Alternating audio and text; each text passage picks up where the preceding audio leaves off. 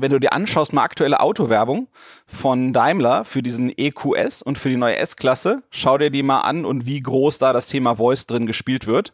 Ich glaube, dann weißt du, weißt du, wie ernst das genommen wird. Und die haben, die machen ja nichts, was sehr mutig ist, sondern nur, weil sie sicher wissen, das wird sich lohnen.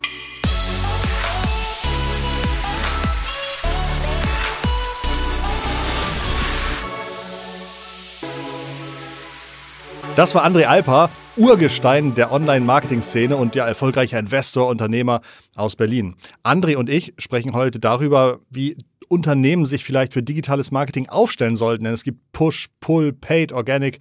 Was heißt das überhaupt? Und wie muss ich mit alten, neuen, bestehenden und vielleicht auch zu werdenden Kunden kommunizieren? Ich möchte mit André über das Thema Voice sprechen. Da ist André großer Experte und ich will wissen, ist das ein Trend? Ist das ein Hype? Ist das schon Commodity? Was meint er dazu? Und wir sprechen vielleicht auch so ein bisschen darüber, wie sich die Innenstädte verändern. Einmal natürlich durch digitale Angebote und jetzt noch extra durch den äh, Lockdown, der jetzt ja schon über zwölf Monate mehr oder weniger andauert. Danke fürs Einschalten. Du bist hier bei Digitale Vorreiter, deinem Podcast zur Digitalisierung von Vodafone.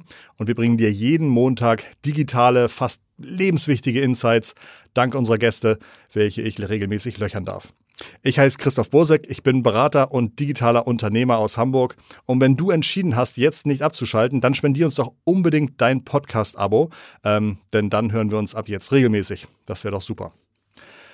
Meinen heutigen Gast André kenne ich wahrscheinlich schon seit 15 Jahren oder so. Gerade in den ersten Jahren habe ich mich innerlich oft mit ihm messen wollen, äh, musste mir aber inzwischen eingestehen, dass eigentlich das Einzige, was zu meinen Gunsten aus, ausfällt, ähm, ich spiele besser Fußball als er. Und eigentlich, wenn man ehrlich ist, ist selbst das gelogen.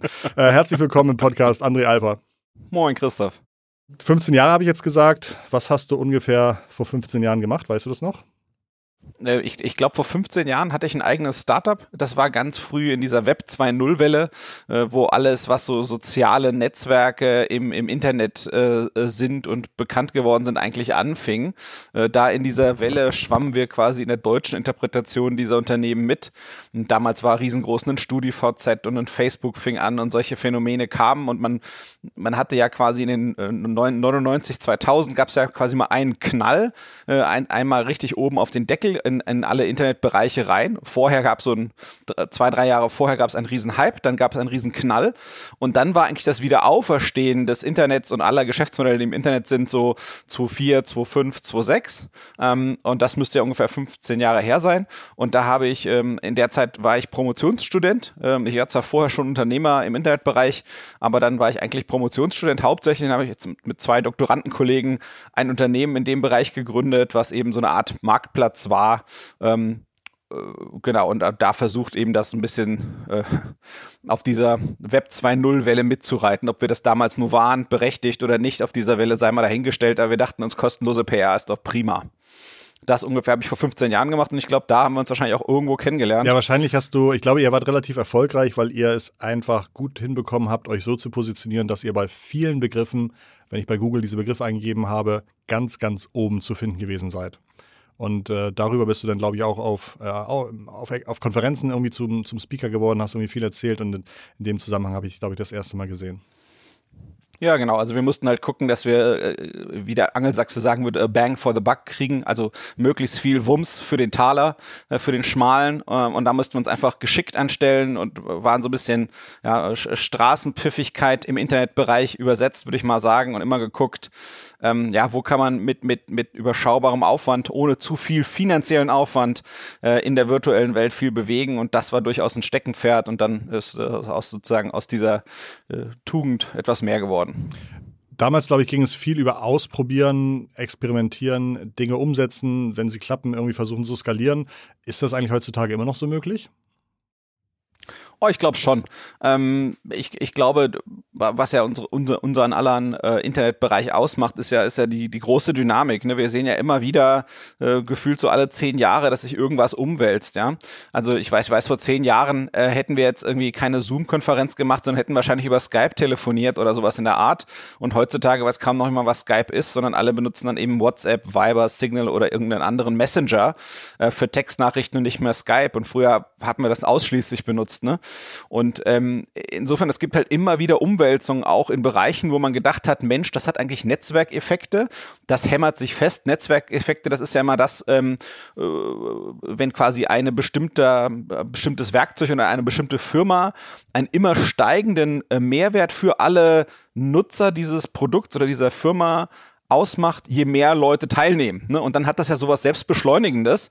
Und man denkt immer, Mensch, wenn sowas einmal etabliert ist, dann verändert sich es nie wieder.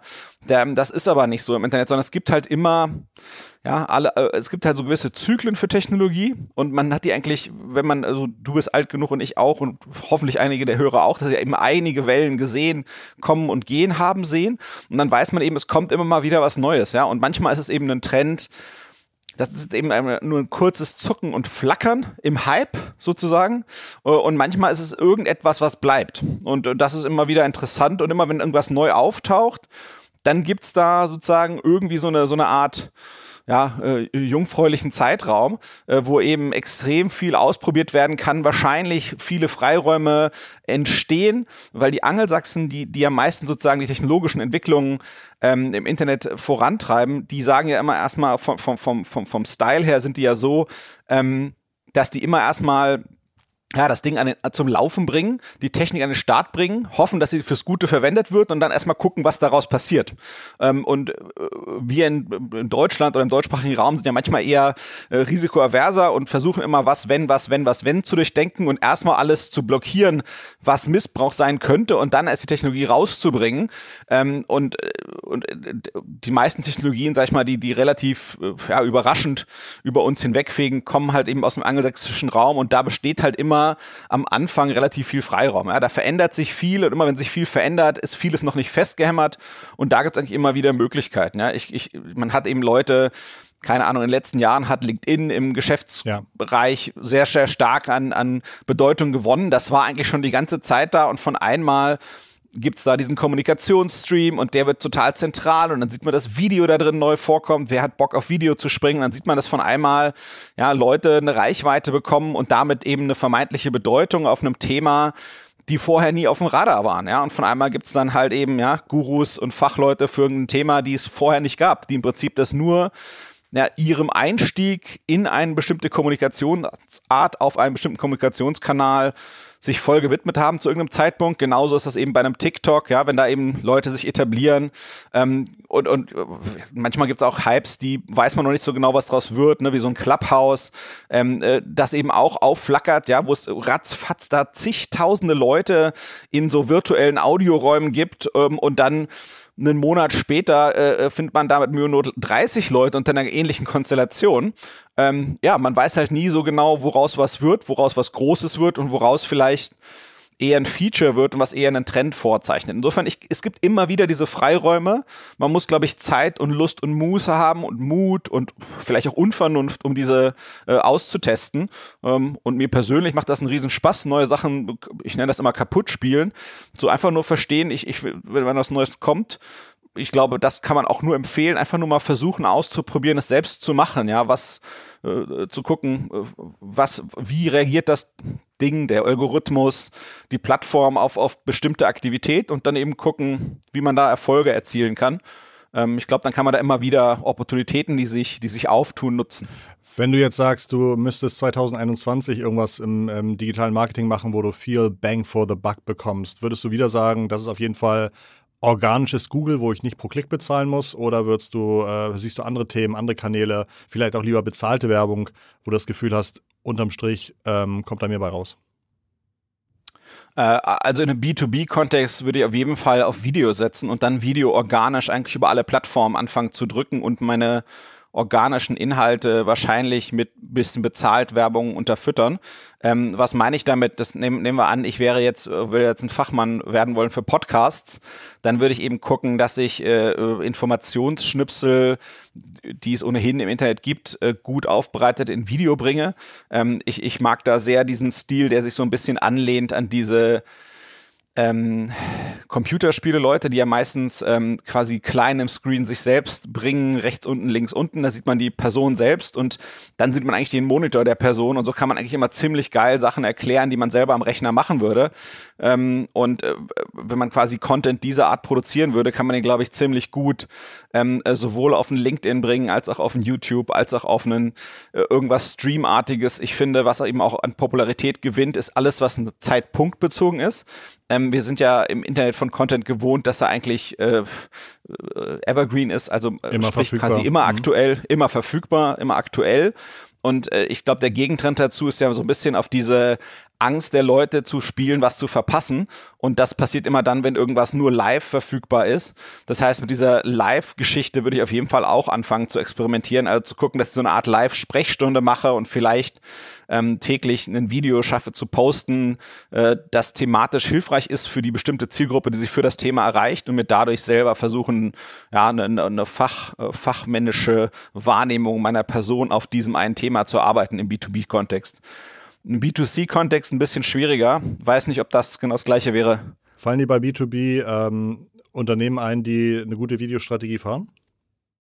Ja, also Unternehmen leider selten, weil die meistens ja sehr zögerlich sind. Ne? Das, was, wovon ich spreche, ist ja meistens so ein bisschen den Mut haben, auch was falsch zu machen und auch die Toleranz, die Fehlertoleranz haben, etwas falsch zu machen. Und die fehlt Unternehmen eigentlich immer. Je größer das Unternehmen, je mehr fehlt dieser Mut, was falsch zu machen. Ich fand es ganz putzig. Ich glaube, von, von Riedel habe ich lustige Sachen gesehen. Das sind die, die diese so teure Gläser machen. Und ich glaube, da gibt es irgendwie einen Chef, der sich selber bereit ist, sich relativ gut zum Affen zu machen, also auch für unterhaltsame Videos, will ich sagen, und nicht nur informative, ähm, bereit zu stehen.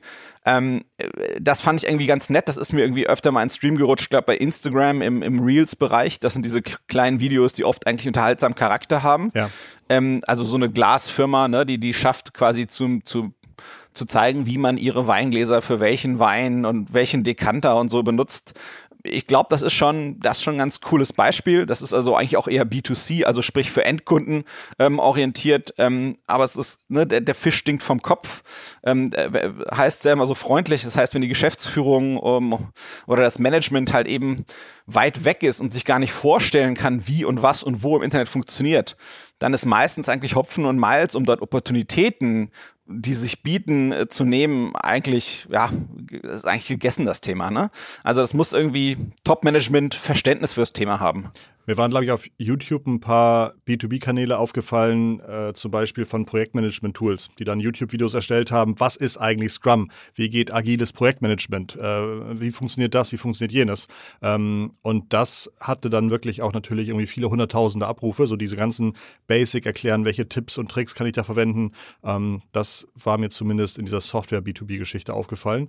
Aber hast du total recht. Es ist wirklich schwierig, gute Videobeispiele zu finden, obwohl irgendwie jeder weiß, Video ist riesengroß, man hat eine riesige Aufmerksamkeit. Leute, die auf Video erfolgreich sind, wie Influencer, können damit auch extrem gut monetarisieren. Aber dieses Move Fast fehlt den meisten Unternehmen. Mhm. Ja, also ich muss dir sagen, ich meine, äh, wir können ja da quasi äh, direkt uns an den dicken Nasen packen, wir beide. Äh, wir sind ja da sehr unterschiedlich. Ne? Also ich zum Beispiel habe eigentlich eine harte Aversion gegen Video. Mir ist das unangenehm, weil es halt quasi immer dort ist. Hm. Mit nur Schnacken habe ich gar kein Problem. Ich kann auch Audioinhalte extrem gut aufnehmen. Und ähm, wenn ich mich quasi nur auf den Inhalt konzentrieren kann, kann habe ich meine Sprache relativ gut im Griff. Und mit Video hingegen fühle ich mich gar nicht so wohl, muss ich sagen. Ja, und ich mag eigentlich gar nicht, dass dieses Video dann immer im Internet ist. Das ist einfach eine persönliche Sache. Du hingegen, äh, du produzierst ja äh, äh, Story-Content. Äh, äh, ich finde es total süß. Ja. Ähm, ich finde es, ich könnte mir das, ich würde, für mich wäre das viel zu intim, viel zu persönlich und äh, viel zu albern. Ich glaube, ähm, was, was wichtig ist zu verstehen, die meisten Menschen haben ja quasi eine Persönlichkeit, die sie wirklich sind und dann davon eine Facette und einen Ausschnitt gibt's online. So, man muss eben gucken, äh, was ist da die, die, die, die, die die Achse entlang derer man schneidet und wo man da eben eine Trennschärfe einführt. Ne? Das ist, was von meiner Persönlichkeit will ich eigentlich online wiedergespiegelt sehen, was nicht. Und wie komme ich dann damit zurecht, wenn die Leute nur meine im Internet dargestellte Persönlichkeit kennen und kennenlernen, wenn die mich in Persona erkennen? Ne? Also wie spielt das zusammen? Diese Persönlichkeit, die ich online bin, im professionellen Kontext oder jetzt bei dir äh, Alleinunterhalter auch? Ja, wir hatten da mal drüber gesprochen und du hast sozusagen gefragt, was ist, was ist denn mein, was ist mein Ziel mit meinen Instagram-Stories? Und das fand ich schon so lustig, weil das für mich natürlich eher tatsächlich Hobby-Unterhaltung ist und ich mich freue, wenn meine Freunde irgendwie ab und zu mal äh, auf, auf Like drücken. Ähm, aber du hattest sozusagen diesen Kanal dann gleich wieder gesehen, als äh, wo ist der Benefit für dein Business, wo ist der Impact, Christoph? Und für mich ist es das äh, tatsächlich äh, nicht relevant und deswegen finde ich es auch nicht schlimm, wenn ich da private Sachen zeige, die äh, die Kunden vielleicht noch nicht davon überzeugen, dass sie mal mit mir zusammenarbeiten sollten. Genau, genau, aber du bist natürlich da in einer grandiosen, äh, äh, profilierten äh, Position, dass du nämlich eine, eine One-Person-Show bist und eben damit auch keine Verantwortung für irgendjemand ja, anderen trägst. Genau. Ähm, und das ist natürlich jetzt, äh, es ist nicht jedermann eine One-Person-Show äh, und dann auch noch eine erfolgreiche dazu. Dann kann man sich natürlich viel mehr Frechheit äh, und Quark und Spaß leisten. Ähm, wenn man aber natürlich irgendwie die Verantwortung hat für irgendwie, keine Ahnung, ein paar mehr Leute, weil man äh, jedes Mal, wenn man den eigenen Namen äh, äh, irgendwo hinpflanzt ins Internet, der automatisch assoziiert wird mit einem Unternehmensnamen. Und dann hat man eine Verantwortung zu tragen für, für viele Leute, für deren äh, Familien, für, für die Kunden, äh, die mit einem zusammenarbeiten oder, oder whatnot. Ähm, dann muss man halt einfach eben gucken, okay, wie funktioniert das zusammen? So und ähm, ich persönlich mag eben Privates nicht so im Internet posten, ähm, aber auch, auch, auch wenn ich nicht privat, also nur Gags mag, also ja. ich, ich mache schon manchmal Quatsch und, und, und stelle mich schon manchmal bloß, weil, weil ich es unterhaltsam finde und weiß eben, meine Geschäftsfreunde und Freunde, die das sehen, das ist ja bei uns, die wir lange im Internet sind, ist ja sehr auch schwer, schwer überschneidend, ne? Muss man auch sagen, die Freundschaften und Geschäftsfreundschaften und Geschäft. Ja, wenn ich mir angucke, von welchen, von, von welcher Menge von Leuten aus deinem Podcast ich genau weiß, dass du eigentlich auch privaten Kontext kennst ja. und man sich das mal durch, weil wir 15 Jahre plus Branche sind, ähm, dann, dann sieht man, wie eng das überlappend ist, dann ist das auch okay, aber ähm, ähm, ja, also es ist halt nicht, nicht einfach, ne? Die Leute, die vor der Kamera da, äh, da hingehen, das ist, ich, ich verstehe das, dass das viele Leute nicht wollen. Äh, und wie gesagt, selbst ich habe wenn ich nicht einen guten Grund hätte, wofür, ist es mir eigentlich so unangenehm, dass ich mich da nicht überwinden möchte. Es gibt natürlich aber Leute mit einem ganz anderen Selbstdarstellungsbedürfnis.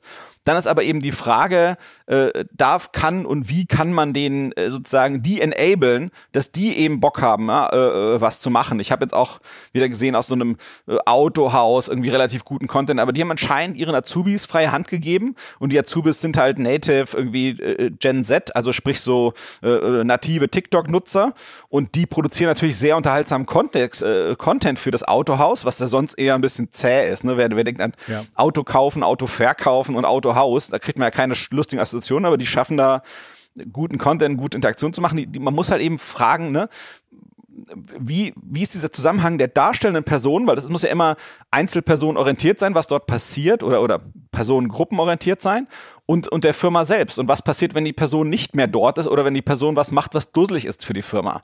Ne, also ich glaube, darüber muss man sich unterhalten. Genau, darüber sind wir schon mittendrin in dem Thema, wie kommuniziere ich mit Kunden? Einmal mit bestehenden und mit neuen.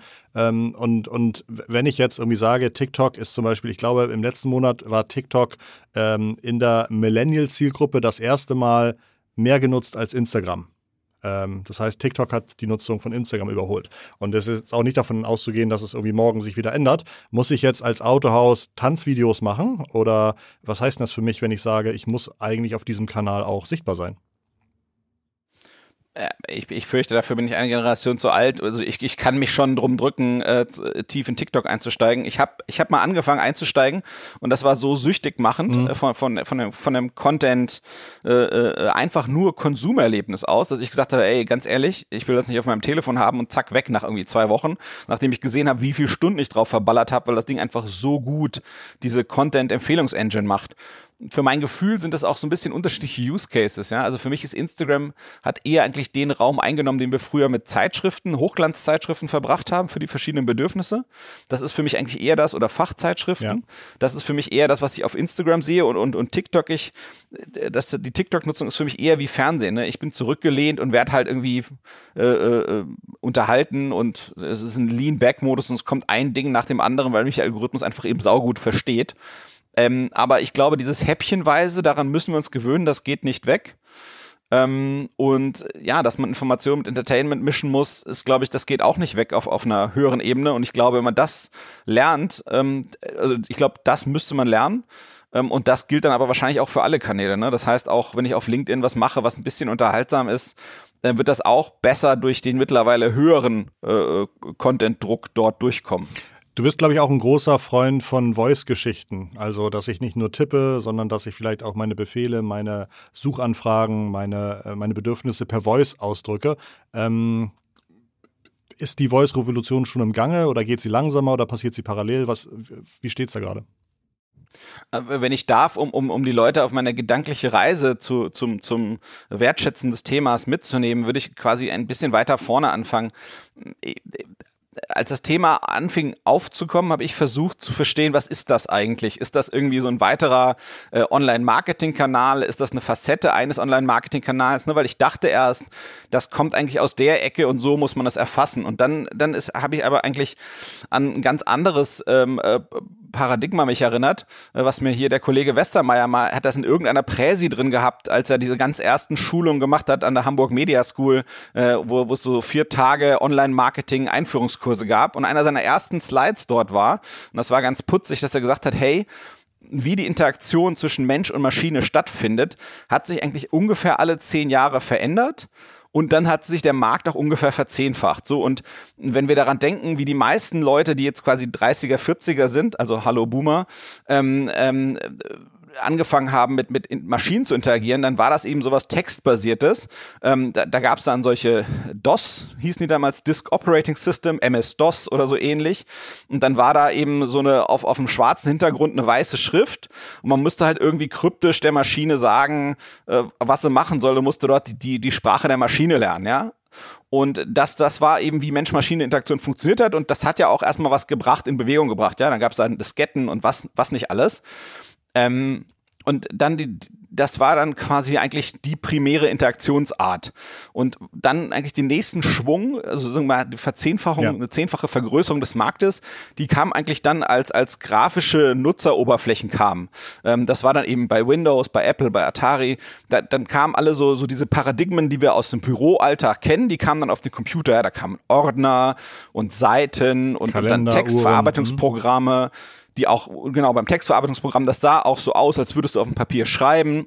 Ähm, das hat eigentlich so den nächsten Schwung gebracht. So, und dann nochmal zehn Jahre vorgespult, wieder Verzehnfachung, sagen wir, des Marktes, ähm, kam eigentlich dann mit den Suchmaschinen. Da konnte ich ja eigentlich schon fast kommunizieren wie mit einem Menschen. Ich konnte quasi mein Bedürfnis versuchen auszudrücken in so Begriffen und die dann reintippen in die Suchmaschine und die Suchmaschine hat mich dann zu dem Inhalt geleitet, mit dem ich eigentlich arbeiten möchte. Und äh, da, das hat eben mal wieder, wieder mehr Leuten zugänglich gemacht, mit Menschen, mit Computern zu interagieren und zwar erfolgreich mit Computern zu interagieren und nicht nur irgendwie, sondern dass wirklich genau das passiert, was ich mir wünsche, äh, dass mir so geholfen wird, wie ich es brauche. Und der nächste Schritt danach, quasi wieder zehn Jahre später, wieder verzehnfacht ungefähr, ist eigentlich alles das, was mit Smartphones kam, also ähm, die Welt von äh, Apples iOS, also dem Betriebssystem von Apple ähm, und dem äh, Betriebssystem Android von Google, was eben auf sehr vielen Telefonen auch drauf ist. Ähm, mit den ganzen Apps, das ist quasi eigentlich so die nächste, ja, nächst gemütlichere Art des Zugangs zu Computern, auch für natürlich eine viel breitere Masse von Menschen, die äh, mittlerweile ja mit Computern interagiert. Und, und mein Gefühl ist, dass jetzt eigentlich Zeit ist für den nächsten Paradigmenwechsel und auch, dass quasi wieder mehr Leute erfolgreicher mit Maschinen interagieren können. Und mein Gefühl ist einfach, dass diese Zeit des Klickens und Tippens, dass die eigentlich vorüber sein muss. Ähm, das sehe ich für mein Gefühl eigentlich schon an ganz einfachen Dingen. Ähm, wenn ich mir meine Daumen angucke und mein Smartphone, das ist schon nicht optimal ge gedacht und geplant. Ne? Also es, es, macht keinen Sinn, ähm, dass ich auf meinem Smartphone tippe.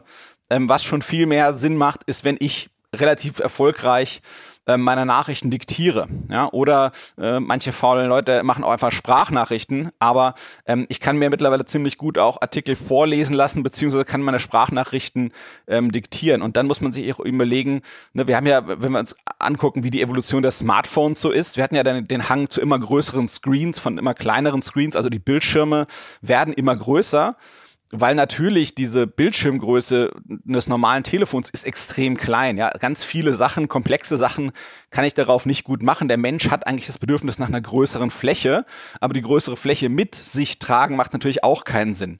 Das heißt, ich glaube, wir werden halt irgendwie jetzt einen irgendeinen Shift in Richtung neuer Geräte haben. Und ich glaube, das ist auch das, was man bei den großen Anbietern sieht.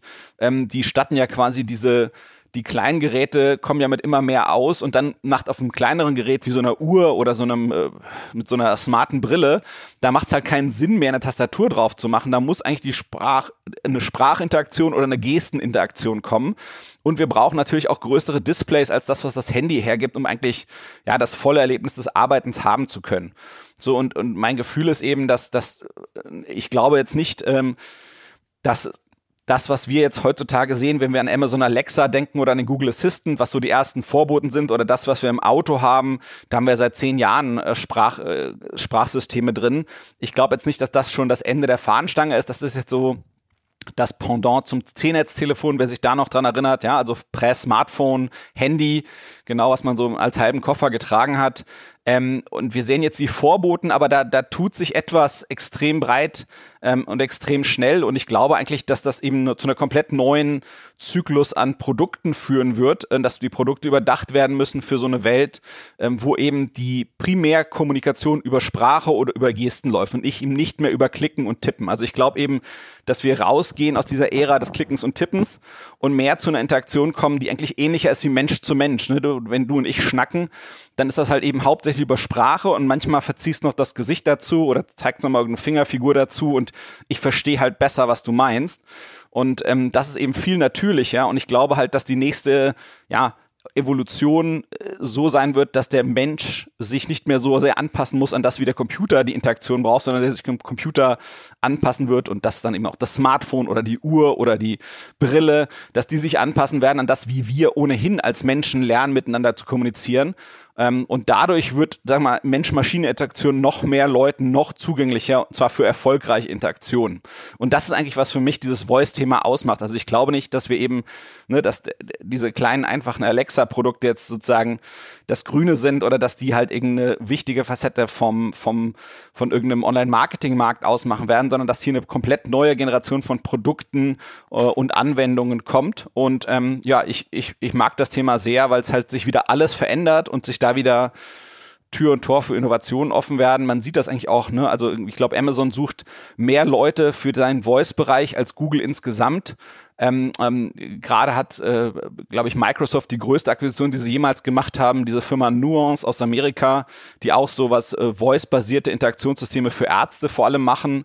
Ähm, da, da ist äh, vielleicht noch unter der Haube für viele Leute, aber es ist extrem viel sich am Verändern. Und jetzt ist quasi so wieder das, was wir vorhin am Anfang hatten, da schließt sich das auch so wieder. Jetzt ist so ein bisschen diese, der, der Anfang dieser Sturm- und Drangphase. Jetzt gibt es extrem viele Freiheitsgrade. Keiner weiß so genau, wie diese Welt aussehen wird, die da kommen wird. Man kann mit sehr einfachen Mitteln schon etwas bewegen, äh, da einen Effekt erzielen und jetzt ist es sozusagen eine gute Zeit, um zu lernen und auszuprobieren. Und ja, das, äh, das ist sozusagen, was mich da fasziniert. Kennst du ein gutes Beispiel von einem Unternehmen, was in Voice irgendwas Spannendes schon, äh, schon umgesetzt hat? Ähm, du meinst ein großes Unternehmen? Ja, irgendwelche wirklich spannenden Voice Cases. Ich glaube, ich habe mal irgendwie letztes Jahr gelesen, dass irgendwie die Hälfte der, äh, weiß nicht, ob das, welcher, wie heißt denn der große Pizzadienst in den USA? Dominus? Ich glaube, die Hälfte oder mehr als die Hälfte der, der Dominus-Bestellungen, die über Voice eingehen, werden halt komplett über, über Voice-Systeme verarbeitet, äh, ohne irgendwelche Leute dran zu sitzen haben. Also, äh, oder teilweise die Hälfte des Umsatzes geht äh, schon über Voice. Äh, wahnsinnige Zahlen. Aber gibt es da, gibt's da konkrete Beispiele, die dir einfallen? Also, also ich, ich finde das, was eigentlich im, im, äh, wenn du dir anschaust, mal aktuelle Autowerbung von Daimler für diesen EQS und für die neue S-Klasse, schau dir die mal an und wie groß da das Thema Voice drin gespielt wird ich glaube, dann weißt du, weißt du, wie ernst das genommen wird. Und die haben, die machen ja nichts, was sehr mutig ist, sondern nur, weil sie sicher wissen, das wird sich lohnen. Und die machen seit 15 Jahren äh, äh, Sprachinteraktionssysteme. Das finde ich, ein extrem pfiffiges Umfeld, um dort auf Sprache zu setzen, weil unsere, unsere Hände ja. sollen ja am Lenkrad bleiben, bis die Autopiloten dann in zehn Jahren da sind. Ähm, ich glaube, das ist extrem fortgeschritten, was man dort sieht. Und dort sieht man auch, dass es wahrscheinlich spezialisierte Assistenten geben wird, so wie die im Auto und generelle Assistenten, so wie in Alexa und Google Assistant, ähm, die dann eher Plattform sein werden für einfache Assistenten. Und ja, da ist extrem viel im Umbruch. Ähm, ansonsten, wenn man sich anguckt, es gibt ja von Alexa und Google Assistant so Nutzungszahlen und deren Entwicklung und wie häufig ähm, Apps genutzt werden. Ähm, insbesondere wenn man Kinder einmal an so Geräte ranführt, wenn man mal sieht, wie häufig die und wie vielfältig die diese Geräte anschmeißen, dann bleiben eigentlich relativ wenig Fragen offen. Ich glaube, du hast ja ein kleineres Kind und hast so ein Gerät mal im Haus gehabt. Ich überlege gerade. Ne, ich hatte, ich hatte teilweise schlechte Erfahrungen mit Musik, die ich gestartet habe, aber das ist schon ein paar Jahre her. Aber ich hatte bei Alexa irgendwann letztes Jahr, glaube ich, haben die mal, vielleicht gibt's das auch noch, veröffentlicht, ähm, Fragen, die besonders häufig an Alexa gestellt wurden, ähm, zu denen sie noch keine Antworten haben. Das heißt, sie haben so ein bisschen outgesourced, dass man sich da irgendwie ganz viele Fragen nehmen kann, dazu Antworten aufschreiben konnte für, für Amazon. Und da war dann teilweise wirklich, also da wurde gezeigt, wie breit die Bandbreite ist an Dingen, die die Leute von Alexa schon erwarten, die Alexa momentan nicht kann, aber wo man schon merkt, da ist anscheinend ein Bedürfnis. Ähm, und das war auf jeden Fall schon beeindruckend.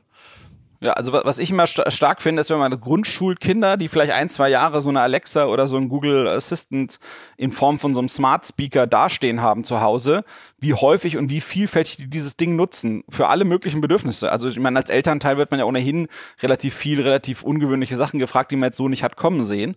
Und äh, sondern dieses Gerät, das ist ja erstmal bereit dazu, Fragen zu beantworten. Plus es spielt Hörspiele und äh, weiß die Antworten auf alle möglichen Schulaufgaben. Ähm, aber da, also ich glaube, die Anwendung ist Anwendung Anwendung ist da extrem breit und wir müssen es immer, also ich finde immer, man sieht das Potenzial einer Technologie, wenn man diejenigen Leute anguckt, die damit eben äh, früh und viel aufgewachsen sind, äh, weil die das eben ganz anders nutzen. Ne? Das ist so, wenn, wenn ich auf einer Snapchat UI, also auf dem User Interface von Snapchat äh, arbeite oder TikTok, dann sieht das halt eben eher zum Schmunzeln aus, weil ich einfach nicht sehr gut, schnell, geschickt damit bin. Ähm, und wenn man da quasi eine 20-jährige Person äh, nimmt, dann sieht das halt ganz anders aus. Und ich habe ehrlich gesagt Mühe zu folgen, was die Personen da mit diesen ganzen äh, äh, Gesten und Aktionen da machen auf dem Smartphone. Aber die sind einfach anders sozialisiert mit dem Ding. Und ich glaube, wie gesagt, da rollt eben eine nächste Welle an und die kann halt eben erst in zwei Jahren kommen oder auch in fünf. Aber da ja. kommt was, also weil eigentlich alle Zahlen und Daten zeigen in der Richtung. Ich, ich glaube, ich glaube, nächstes Thema, äh, wo du auch gerade so ein bisschen Zeit reinsteckst oder wo du, was dich interessiert, ist die, ähm, ähm, sind die Innenstädte. Also vielleicht auch wieder unter dem Gesichtspunkt Reichweite. Und da hattest du mir irgendwie das Stichwort gegeben, ist Außenwerbung vielleicht einer der letzten Kanäle mit, äh, mit großer Reichweite ohne Adblocker. Was meinst du damit? Ja, also ich meine, was, was ja spannend ist, ist, also es war ja immer schon klar, also jetzt auch Prä-Pandemie, dass sich unsere Welt verändert, weil einfach immer mehr Teile des Handels, der ja, und der Handel ist ja typischerweise das, was unsere Innenstädte bestimmt, ähm, in die, in die, ins Internet äh, geht, in irgendeiner Form. So, das war klar, dass es quasi einen Umbruch gibt in den Innenstädten in den nächsten zehn Jahren. Und da gab es ja auch vorher schon Umbrüche, wo es dann diese Einkaufszentren gab und dann wieder zurück in die Fußgängerzonen und so. Und jetzt sind halt die ganzen Fußgängerzonen und Einkaufen und so durch das Pandemie-Thema halt ungeheuer stark belegt. Und es ist auch gar nicht so klar, wie die Neu- und Wiedererfindung von diesen Themen kommen wird. Und ich gehe halt immer durch die Welt, das ist, glaube ich, die Berufskrankheit und gucke halt, okay, was heißt das fürs Marketing, weil ich einfach Spaß am Thema habe. Und äh, ja, was ich jetzt feststelle und was ich total faszinierend finde, ist, da, da gibt es jetzt halt einfach Flächen in den Innenstädten, in den Fußgängerzonen, wo, wo viele Leute dran vorbeikommen und wo aber sozusagen der alte Zweck, wie man sich vorgestellt hat, als die konzipiert wurden, so nicht mehr funktioniert und das wird halt irgendwie ähm, und, und hier in Berlin ist das eben auch extrem. Ne? Hier ist äh, Gewerbe, äh, äh, Gewerbemietpreise sind halt viel, viel mehr explodiert nochmal als, als Wohnmietpreise.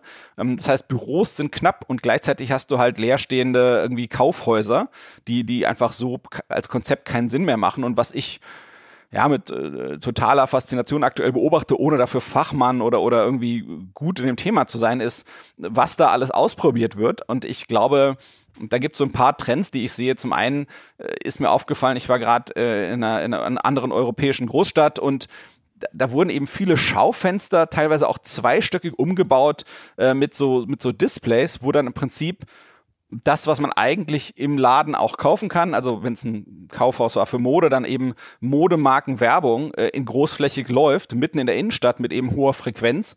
Und das wird eben bespielt eigentlich eher durch die Kaufhäuser als jetzt durch die typischen Spieler, die im Bereich äh, äh Out-of-Home-Werbung dort äh, spielen. Dann, was ich super spannend finde, ist ähm, so eine Art Eventisierung, die stattfindet, also um ja. auf die Sachen, die zeitpunktbezogen sind im Internet, um auch für die Aufmerksamkeit zu machen, dass man einfach, äh, ich hatte ähm, in Madrid sowas Spannendes gesehen, ähm, dass eben ein riesengroßes Ladengeschäft umgebaut wurde als äh, Spielfläche. Dort konnte man zu einer neuen Serie, die gestartet ist auf Netflix, konnte man dort so ein Exit-Game machen. Das ist so, das sind eigentlich für, ja, für Erwachsene populäre Spiele, wo man eben so Rätsel knacken muss. Das war auch komplett kostenfrei und in die ganzen Schaufenster waren halt eingerichtet wie die Stimmung in dieser Serie. Und da waren auch wirkliche Schauspieler verkleidet, in dem Fall als Zombies, und die haben auch versucht, die Passanten zu erschrecken. So, das heißt, man würde ja immer wissen, eigentlich, ey, das kann sich ja nie im Leben lohnen. Hm, aber ich glaube, es ist halt total spannend, wie da über Bande gespielt wird. Und das bringt uns auch wieder zu diesen Kommunikationsthemen mit. Ich glaube, die Leute wollen Entertainment, die wollen was Besonderes, die wollen etwas, worüber sie berichten können, was sich dann eben wieder niederschlägt in Social Media, was dann eigentlich den Media-Effekt, den Werbeeffekt erzeugt, den es erzeugen soll, ne? weil, weil so einen einzelnen Laden zu betreiben, selbst mitten in der allergrößten Stadt, das kann sich nicht per se lohnen für die Reichweite, die es damit bekommt, wenn es nur um die Leute geht, die quasi dieses Spiel spielen. Aber wenn die halt alle ihre Handys zücken und die alle die Inhalte in die entsprechenden Medien tragen, TikTok, Instagram, LinkedIn, was auch immer, dann ist das eben durchaus spannend und ich finde eben so eine, so quasi diese Eventisierung als Werkzeug und dann als Hebel die Innenstadt, um dann wieder als Hebel die Reichweite der einzelnen Personen, die teilnehmen, zu nehmen. Das finde ich halt hochgradig spannend. Und dann, was ich eben sehe, ist, dass immer mehr so erlebnisorientierte Sachen kommen das große Thema Storytelling, äh, wo man irgendwie auch die letzten ein, zwei Jahre gesehen hat, Unternehmen, die einfach auch sehr große Geschichten erzählen können, bekommen in der Bewertung riesengroße Zahlen, bekommen an der Börse riesengroße Zahlen. Und wenn man sich das Produkt im Kern anguckt, denkt man, ist jetzt nicht komplett weltbewegend oder nicht weltverändernd, aber so wie es in diesem Zusammenhang, Kontext zusammengebaut wurde, ähm, erzählt es einfach eine Geschichte, die viel, viel größer ist.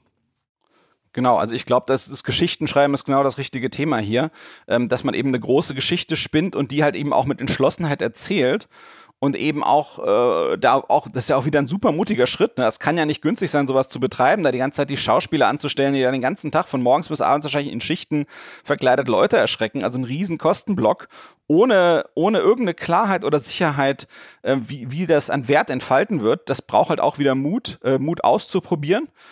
Ähm, und das, das ist quasi wieder, das bringt uns so ein bisschen von dem, was wir am Anfang der Geschichte hatten. Ja, da, da entstehen Freiräume und die kann man wieder testen. Und so, so gibt es das eben, glaube ich, auch im Offline-Bereich aktuell äh, mit ja all diesen leeren Schaufenstern. Da gibt es dann Pop-Up-Stores und ja, da gibt es so interessante Konzepte, ja, von irgendwie, die gibt es diese Time Ride, die so. Was machen die? Die machen so Virtual Reality-Führung in die Vergangenheit, in verschiedenen Städten. Dann gibt es dann jetzt so äh, Virtual Reality Gaming, so ein bisschen was du dir denkst, also heutzutage hat es ja das Spielen viel ins Zuhause verlegt und früher fand das ja viel in Spielhallen statt äh, oder immer mal wieder in Phasen oder auch in anderen Ländern fand das viel mehr in Spielhallen statt und manche Gerätschaften sind auch wirklich zu teuer, um sie zu Hause zu haben oder auch ja. zu unhandlich und man braucht den Raum dafür und die könnte man auch genauso in diese Fußgängerzonen holen oder was ich gesehen habe, dass eben so Konzepte kommen, wo du halt eben coolen Content kreieren kannst, ja, also du hast dann irgendwelche 3D-Effekte oder irgendwelche unterhaltsamen Fotos und du kannst halt dich da reinbringen und im Prinzip zahlst du dort Eintritt, um coolen Content für deine eigenen Instagram- und TikTok-Kanäle zu bringen. Und ähm, ja, im Prinzip das muss man eigentlich weiterdenken. Ne? Also ich, ich weiß nicht, warum es nicht Sinn macht, für eine Marke so etwas systematisch zu betreiben in verschiedenen Städten, statt dass die Leute quasi da Geld machen am Eintritt. Ähm, da ist super viel in Bewegung für meinen Geschmack. Das, das fühlt sich fast genauso an. Ne? Immer wenn da Leerräume sind, dann denke ich mir immer, okay, da kann man halt irgendwas kaputt spielen. Und ja, aktuell äh, versuche ich es einfach nur erstmal zu beobachten, zu analysieren, zu strukturieren. Und ja, finde es einfach faszinierend, was, was sich da bewegt und diese Vernetzung zwischen Online und Offline, die da eben auch stattfindet und stattfinden kann diese ganze Strukturierung, die du da versuchst zu machen oder äh, wenn du diese so Themen reinarbeitest, sind dir da irgendwie aktuell irgendwelche digitalen VorreiterInnen aufgefallen, denen du gerne folgst, wo du sagst, da bekommst du zu deinen Bereichen viel Input, da auf LinkedIn oder auf Twitter oder sowas. Gibt es da jemanden? Boah, also ich, ich nutze quasi all die Plattformen schon so lange. Ich folge da so vielen Leuten. Ich habe da jetzt, glaube ich, nicht eine Person aus dem Christoph Bursek, dem ich natürlich unbedingt immer folgen muss. Aber wahrscheinlich dann eher für unterhaltsame Themen und nicht für, für, für Business-Themen, habe ich gerade rausgehört. Nee, du unterscheidest ja sehr klar, was du auf LinkedIn postest und was du auf einem äh, Instagram äh, äh, Reel postest. Und das finde ich auch sehr klug. Da sieht man eigentlich auch diese Differenzierung der unterschiedlichen, unterschiedlichen Medienformate für unterschiedliche Nutzungen. Ja. Also ich muss sagen, mir fällt jetzt nicht unbedingt eine Person ein, wie organisierst du die ganzen Informationen? Hast du irgendwie so ein, äh, ein Tool, wo die ganzen, äh, oder, okay, das heißt, du guckst durch die Feeds und schaust, was hängen bleibt? Ich, ich fürchte, ich bin da nicht so systematisch. Meine, meine, meine Nutzung ist auch sehr unterschiedlich. Also LinkedIn ist halt extrem businessorientiert. Ja. Ähm, bei mir ist Twitter relativ politisch. Ja. Das nutze ich sehr, sehr gern auch für politische Themen jenseits von den fachlichen. Ähm, also das ist so eine Mischung und Instagram ist für mich eigentlich fast mehr ähm, äh, ich, ich mag da äh, Kunstthemen, ich mag da, äh, ja, also Themen, die ich sonst eigentlich ganz anders äh, einordne. Also ich habe extrem unterschiedliche Nutzungsformen für die verschiedenen Plattformen, so wie ich denke, dass sie am besten sind. Ich glaube, was ganz, ganz wichtig ist, ist wirklich die Pflege dessen, was man sich da im Stream anschaut. Also ich glaube, man muss immer gucken, dass man auch bei LinkedIn und auch bei Facebook, wenn man das noch nutzt und nutzen möchte, immer ganz, ganz stark pflegt, was man da im Stream sieht und sich gut überlegt, welche Nutzungszwecke das für einen erfüllen kann. Ja. Und dann kann man damit eigentlich wirklich gut umgehen, um trotzdem mit, mit vernünftiger Zeitnutzung dort viel, viel rausholen für sich selbst, für die verschiedenen Bedürfnisse, die man hat. Du bist ja ein, finde ich, sehr passionierter Unternehmer und ich finde auch bei Themen, wo du merkst, das hat keinen Sinn, kannst du auch relativ schnell sagen, da steckst du keine weitere Energie ein. Ähm, gibt es ein Thema, mit dem du potenziell kein Geld verdienen kannst, wo du trotzdem passionate drüber bist? Äh, bei mir ist es, glaube ich, das Passionate. Hörst du gerne klassische Musik oder liest du gerne Romane oder äh, ja, also, du gern, also, äh, töpferst du? Naja, du hast ja, du hast ja quasi, als wir diesen Podcast angefangen, gelästert über meinen Hintergrund in meinem Zimmer. Äh, das ist ein Bild, das ich sehr gern habe von einem Künstler, der mir, den ich sehr toll finde. Ich habe nicht gelästert, das ist ein, das ist ein, ein, ein Bild hinter dir, das halt genauso aussieht wie der Blur-Effekt von den Videokonferenzsystemen. Aber es hat so perfekt abgeschnitten an deinem Kopf. Deswegen dachte ich, ist das der Blur-Effekt oder ist das Kunst? Aber ich habe natürlich nicht gelästert. Wer bin ich denn? ja. Nein, nein, um Himmels Willen. Nee, also ich, ich interessiere mich für Kunst. Also ich, wie gesagt, Instagram würde ich sagen, ist meine Nutzung primär für den Konsum von dem, was ich sonst in Zeitschriften gesucht hätte. Ja. Ähm, also quasi äh, Reise, Kunst, solche Sachen. Das ist auf jeden Fall äh, etwas, was mich fasziniert, ähm, wo ich mich mit beschäftige, ohne dass es einen Sinn und Zweck hat. Genau, und ansonsten die The Themen, die mir einfallen würden, werden privat und damit gehören sie wiederum nicht ins Internet. das, das verstehst du. Doch. Das, äh, da ist andere nämlich beinhart. Ähm, das, äh, da, hat, da hat er sozusagen ähm, keinen Erkenntniszugewinn, wenn er Privates teilt. Okay, super. Ähm, Dankeschön. Ich glaube, wir haben über relativ viele Themen äh, toll gesprochen, tief gesprochen äh, ganz, ganz herzlichen Dank, André, dass du dir Zeit genommen hast und ähm, mit uns darüber gesprochen hast.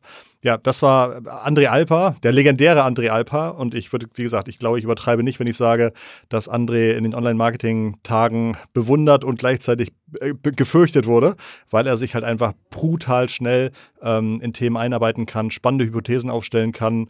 Und das, äh, ja, ich glaube, da gehört er zu einer extrem kleinen Gruppe von Menschen, die sowas so schnell hinbekommt und so oft immer vor dem Wettbewerb mit seinen Ideen gefahren ist. Ganz, ganz herzlichen Dank und ich wünsche dir einen tollen Sommer, André.